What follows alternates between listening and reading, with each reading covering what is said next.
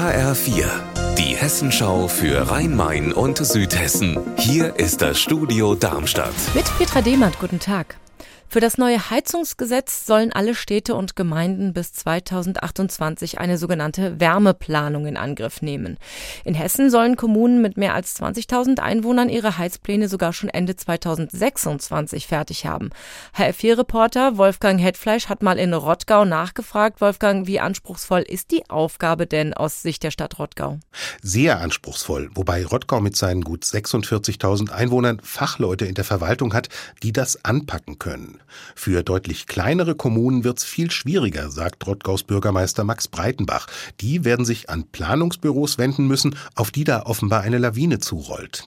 Und mit welchen Konzepten will die Stadt Rottgau die sogenannte Wärmewende meistern? Also eine Lösung für alles wird es da ganz sicher nicht geben. Ältere Häuser machen dem Bürgermeister die größten Sorgen und dazu zählen die meisten Gebäude in den Ortskernen der fünf Stadtteile. Der Sanierungsbedarf da ist riesig und den gesamten Wohnraum dort zum Beispiel an Fern Fernwärme anzuschließen, das würde riesige Summen kosten.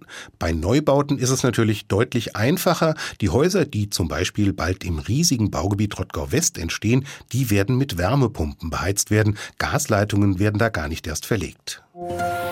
Überhöhte Gehälter, teure Dienstwagen, ein Netz von Scheinarbeitsverhältnissen. Damit ist die AWO Wiesbaden unter ihrer früheren Geschäftsführung in eine ganz schöne Schieflage geraten. Doch das Kapitel ist jetzt abgeschlossen. Wie der Vorstand mitteilt, ist das Insolvenzverfahren offiziell beendet. Birgitta Söhling, sind die Folgen des AWO-Skandals damit aufgearbeitet? Ein wichtiger Teil, ja. Die AWO Wiesbaden steht wieder gut und sauber da. Kitas und Altenheime wurden gerettet, arbeiten wieder kostendeckend.